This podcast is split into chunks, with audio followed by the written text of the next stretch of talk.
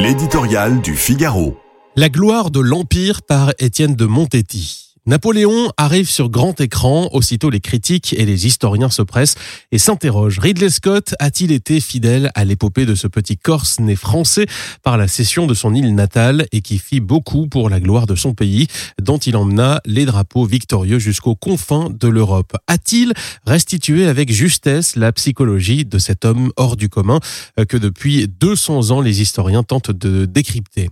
La légende assure qu'il a paru plus de livres sur lui qu'il ne s'est passé de jours depuis sa naissance à Ajaccio en 1769. Plus profondément, Napoléon, le général victorieux, l'organisateur de l'administration française, l'homme qui voulait être roi et fut empereur, a marqué des générations de Français.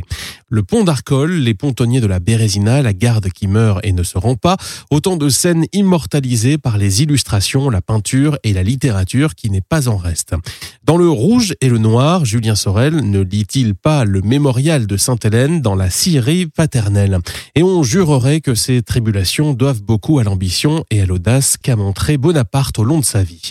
Évidemment, aujourd'hui, des voix lui donnent des leçons de morale rétrospective. L'époque n'est pas tendre dans l'accusation. Dictateur, général sanguinaire, misogyne, restaurateur de l'esclavage, ces questions sont à étudier avec soin et surtout à replacer dans le contexte d'un pays sortant à peine de la Révolution et entrant péniblement dans une nouvelle ère.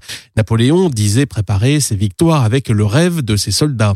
Aujourd'hui, la technologie numérique, les grands mécanismes de l'économie et de la finance prennent une part prépondérante dans la vie des Français et s'ils la facilitent incontestablement, ils peinent à l'enchanter. Alors ceux-ci se souviennent qu'il y a quelques deux siècles, un homme infléchit le cours de l'histoire par sa seule volonté et son énergie indomptable. Dans le cœur de beaucoup de Français, secrètement, le soleil d'Austerlitz brille toujours.